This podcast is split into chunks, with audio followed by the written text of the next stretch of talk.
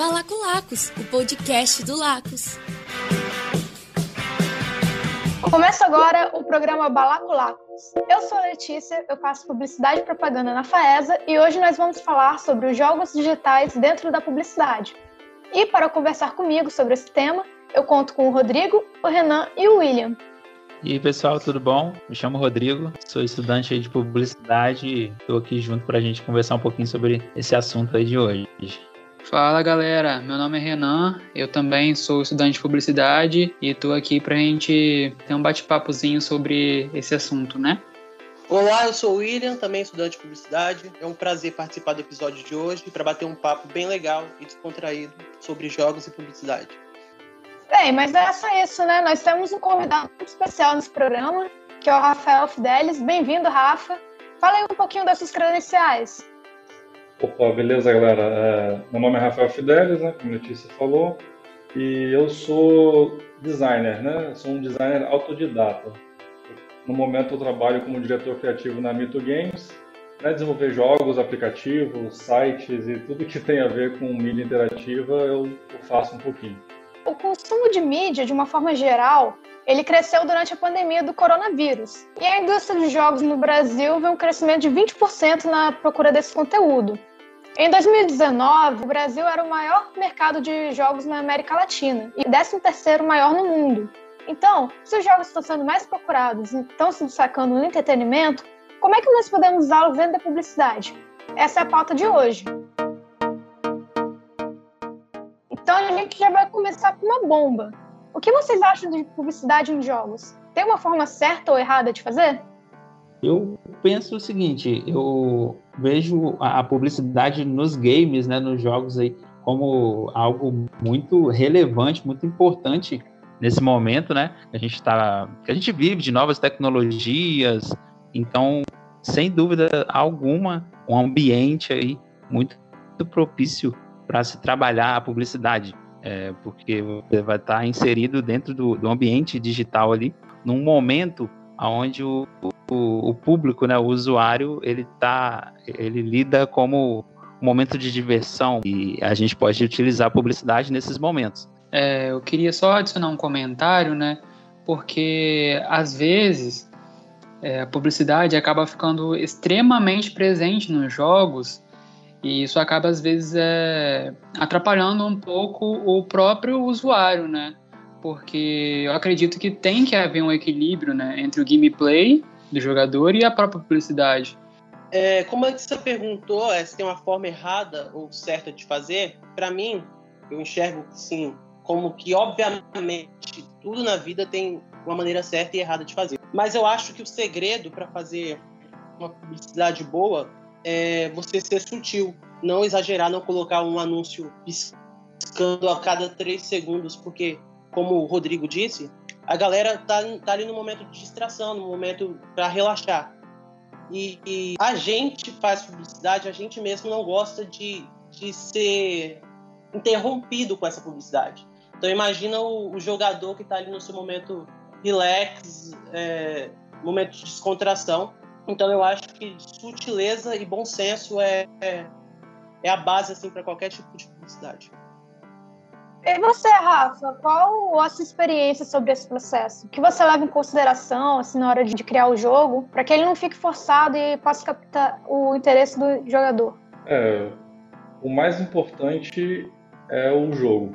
Né? Se a pessoa, a pessoa baixou um jogo para jogar, se o jogo for interessante, a, a mensagem né, da marca ou da entidade que seja, ela consegue ser passada e como o colega anteriormente falou, sutilmente. Ela não precisa ser massificada né, na sua cara toda hora com né, ou pop-ups, né, alguma coisa dentro do jogo em si que fica te lembrando aquela mesma coisa. O jogo tem que ser bom, ele tem que ser bom por si próprio e em cima disso você coloca a parte de publicidade em si. Quando o desenvolvedor vai fazer o jogo, ele não ele meio que tem que travar um pouco a necessidade da empresa de aparecer, né? Ele tem que focar no jogo primeiro e depois achar uma forma dentro do jogo, uma forma natural dessa empresa se encaixar dentro do jogo. E como é que vocês lidam assim com essa relação entre o que o cliente quer e o que vocês acham que é melhor para você desenvolver o jogo para ele ficar interessante. Por exemplo, vou citar o jogo que a gente fez chamado War Dogs, né, que é para a marca da Red Nose. O jogo inicialmente ele começou apenas como um, um jogo para divulgar a marca, né? É mais assim, vamos fazer um jogo, esse jogo vai ser bacana, ele vai cumprir o propósito dele e depois é, a marca vai ganhar novos usuários, né, novas pessoas a aderir àquela marca. Só que chegou um momento que no meio do processo de desenvolvimento isso meio que mudou, né? Como o jogo é hoje em dia é visto muito assim de dá para ganhar muito dinheiro com o jogo, né? Ainda mais jogo celular. Aí o nosso a gente meio que teve que pivotar né, no meio do processo e incluir coisas mecânicas que a gente não tinha previamente planejado para suprir essa necessidade da, da empresa de ganhar dinheiro com o jogo em vez de dele ser ele era inicialmente, apenas um, um, jogo de diversão com a marca da empresa. Às vezes a gente tenta explicar para ele, né, mas a maioria das vezes ele não entende o que é um jogo. A maioria dos clientes não entende né, o que é um jogo, como é que funciona. Talvez até jogou alguma coisa, mas não entende realmente o, o player, né, como é que ele como é que ele consome o jogo em si, o que, que ele espera de um jogo. O negócio é, é manter o equilíbrio ali para sair um produto de qualidade no final. Eu entendo completamente, né? Vindo de publicidade, de vez em quando a gente tem que é, lidar com essas coisas, né? Porque chega o cliente pedindo aumenta logo, coloca nessa cor que eu gosto mais dessa cor. Às vezes, o que você sabe que vai ser melhor para a criação daquele produto não é o que o cliente entenda que seja o melhor. E então eu acho que fica essa balança aí do que, que as empresas estão esperando dos jogos e do que, que os jogos vão entregar, né? Porque quando você gosta de um jogo, você fica. Você cria uma afeição por aquele, por aquele jogo. Essa é uma das coisas mais importantes e uma das coisas que os publicitários mais procuram, né? Como fazer essa conexão. Como é que vocês estão vendo isso nesse mundo de hoje? Trabalhar com a publicidade dentro dos games é inovador, né? Claro, porque você pode simular uma experiência de consumo ali dentro daquele ambiente digital para que quando o, o público ali, o usuário o gamer, se deparar com tal marca que estava ali presente dentro do game, é, ele vai se sentir talvez mais solícito, mais aberto a, a consumir aquela marca, sabe? É, se, se, familiariza, né? Acaba se familiarizando. Então, eu vejo um, um mundo de possibilidades dentro dos games aí para a gente atuar com a publicidade. Só frisando, assim, eu acho também que é um, um, um, meio muito novo ainda para o mercado, porque muitas vezes a gente, como publicitário, não oferece esse meio de veiculação de publicidade para as empresas. E é um meio que tem diversos, diversas vantagens, né? E por estar presente no, no momento que o usuário está ali de descontração, a, a chance de entrar na lembrança do, do usuário, dele lembrar depois, é muito grande. Outro fato também é a possibilidade do, do usuário poder experimentar e vivenciar a marca, né, é, dentro dos jogos. É, seja ela por meio de merchandising, como tem diversos jogos de realidade mesmo, como por exemplo GTA, né?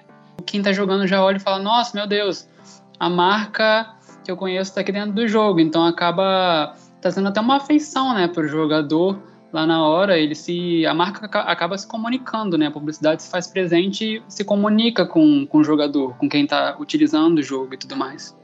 Eu acho, eu acho sim que existe uma forma de usar é, jogos, né, como forma de marketing, mas tem que ser algo, não é qualquer caso, né? Não é, tem que ter, tem que ser algo que você entende o público que está jogando, porque às vezes as pessoas acham que ah, vou fazer um jogo, todo mundo vai jogar, só que o público-alvo dela não tem nada a ver com aquilo, né? Quem vai consumir o produto dela, quem realmente vai abrir a carteira, vai lá e vai comprar o produto dela, não é a pessoa que está jogando o jogo. Né? Claro, funciona como, como um, né, uma ferramenta de marketing, mas tem que ser bem estratégico em como utilizar mesmo o jogo, né? Saber muito do seu público-alvo, se ele joga ou não, para você ser mais assertivo na sua, na sua campanha, né, no seu dinheiro.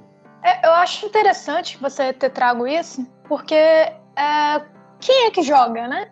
Antigamente a gente achava que só jogava eram as crianças, os garotos, né? Os garotos mais novos e tal. E hoje em dia a gente vê muita gente diferente jogando jogos diferentes.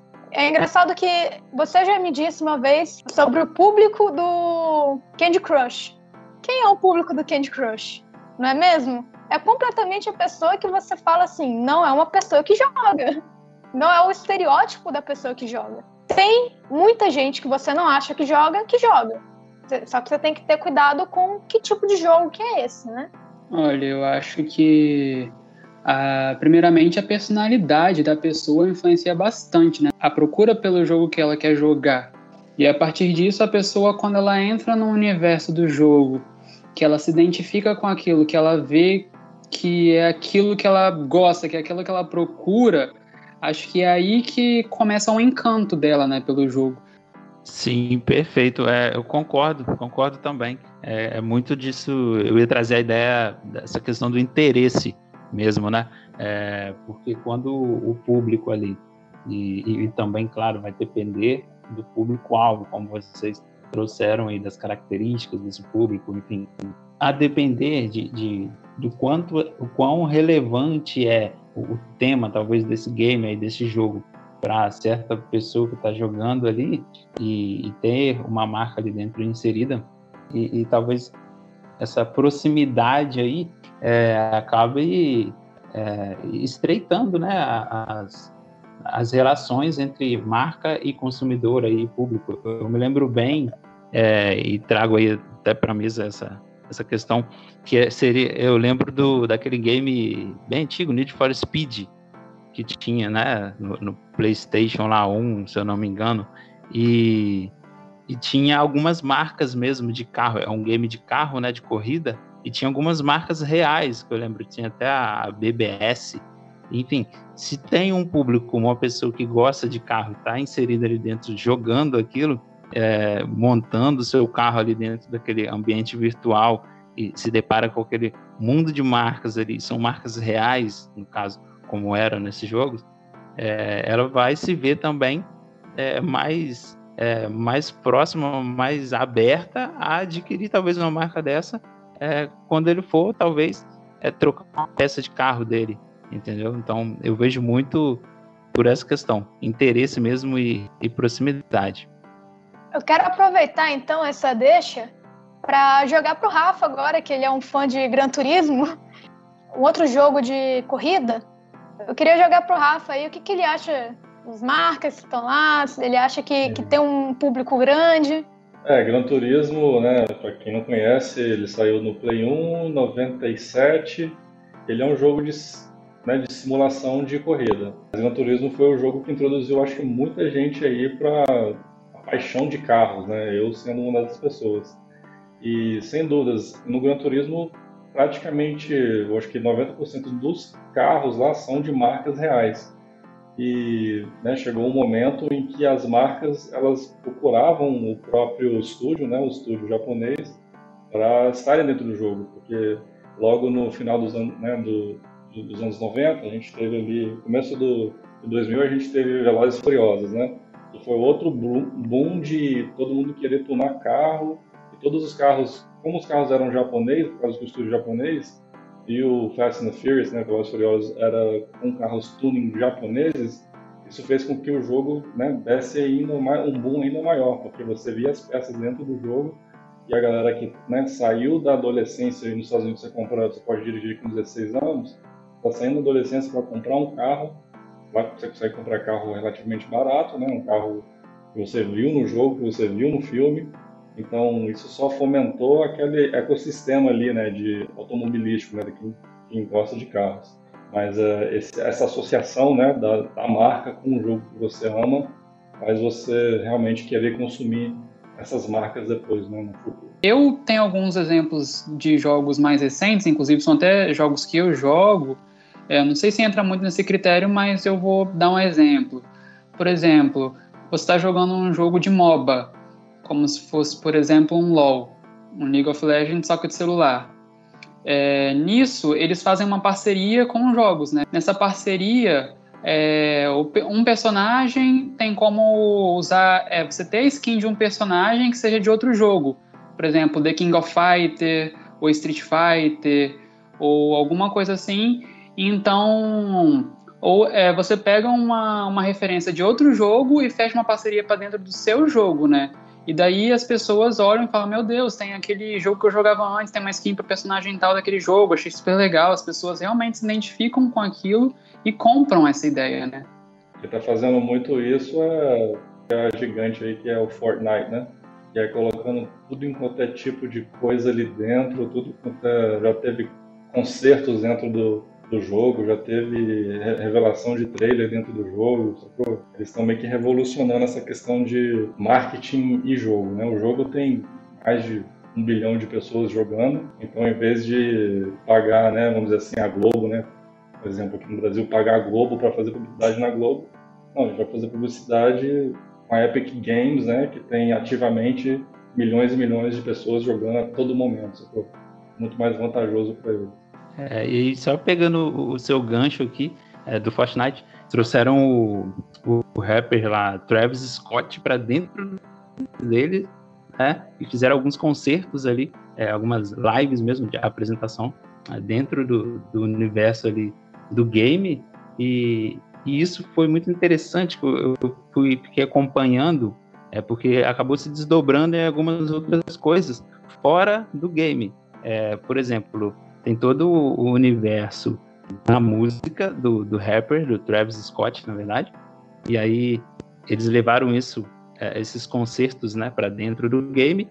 E aí depois de, de um que deu essa ação, é, o rapper foi e se utilizou isso ele criou uma linha de roupas e disponibilizou isso no site dele. É, então era uma linha de roupa que trazia a marca dele, pessoal, né, o nome dele, aliado a essa ideia que rolou no, dentro do Fortnite. Então, é, você vê a junção e como isso vai se desdobrando, né?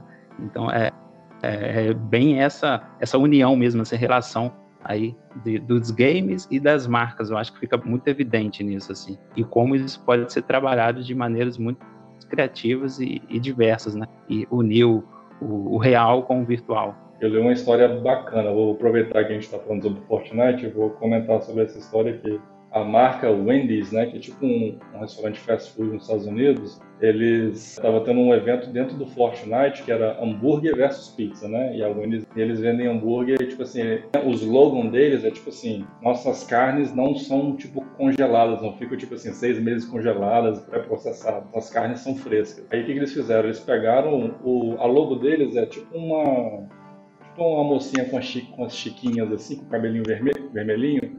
Eles pegaram o personagem no Fortnite mais perto que se apareceria, apareceria ela. Eles pegaram uma personagem com esse, né, com essa aparência e eles colocaram alguém para fazer um streaming, né, dentro do do Fortnite no canal deles no Twitch. Ela não, ela não combatia outros personagens. Tudo que ela fazia, ela entrava dentro dos restaurantes dentro do jogo e quebrava todos os freezers de de dentro do, dos estabelecimentos né, de fast food. Ela só ficava fazendo isso, quebrando freezer, quebrando freezer. Aí isso foi, todos os streamers foram vendo isso e tipo assim, eles viam o personagem no jogo e iam ajudar ela a quebrar freezer dentro do jogo.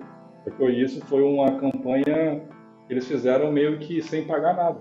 Tudo que eles fizeram foi jogar o jogo e fizeram isso. Achei bem bacana essa história. É, um case como esse, por exemplo, acaba fomentando mais essa ideia no mercado como um todo, né? Eu acredito que outras empresas possam olhar um case desse e falar, poxa, que interessante é, é, essa ação, isso que aconteceu. Bem, já faz um tempo, né, que a, o dinheiro que ia para a publicidade tradicional tem saído da, das mídias tradicionais e tem ido para outras mídias, né? A, a agência de publicidade, ela já não está mais levando tanto dinheiro para TV ou para outdoor ou para essas mídias mais tradicionais. O marketing das empresas estão procurando outras formas de chegar no público. Eu vou finalizar aqui. Acredito que seja muito importante nós, enquanto é, publicitários, enquanto comunicadores, né? Abrir a mente para essas novas ferramentas, que é o futuro, né? O futuro é agora e, e quando se trata de tecnologia e games, no caso, principalmente, então a gente precisa estar sempre atento, né? A essas novas tecnologias aí, essas novas formas de se de comunicar e se comunicar. Dando uma complementada no que o Rodrigo disse, que o mundo, a publicidade, os games e tudo mais estão sempre em movimento, sempre indo para frente, né? Acredito que isso seja crucial para a gente, né, como é, futuros formandos e trabalhadores da área, fazer buscar essa atualização. Eu acho sim também que o mercado vai cada vez mais buscar novas, novas, novos meios para veicular suas propagandas. É um mercado que gira, tem, tem movimento, só que é pouco explorado, pelo menos pela gente aqui no Brasil. O interessante mesmo é,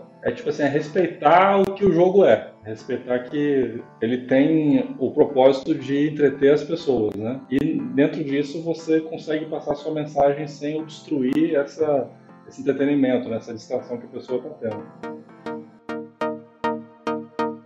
Queria agradecer então a participação de vocês. Eu queria agradecer a participação especial do Rafael.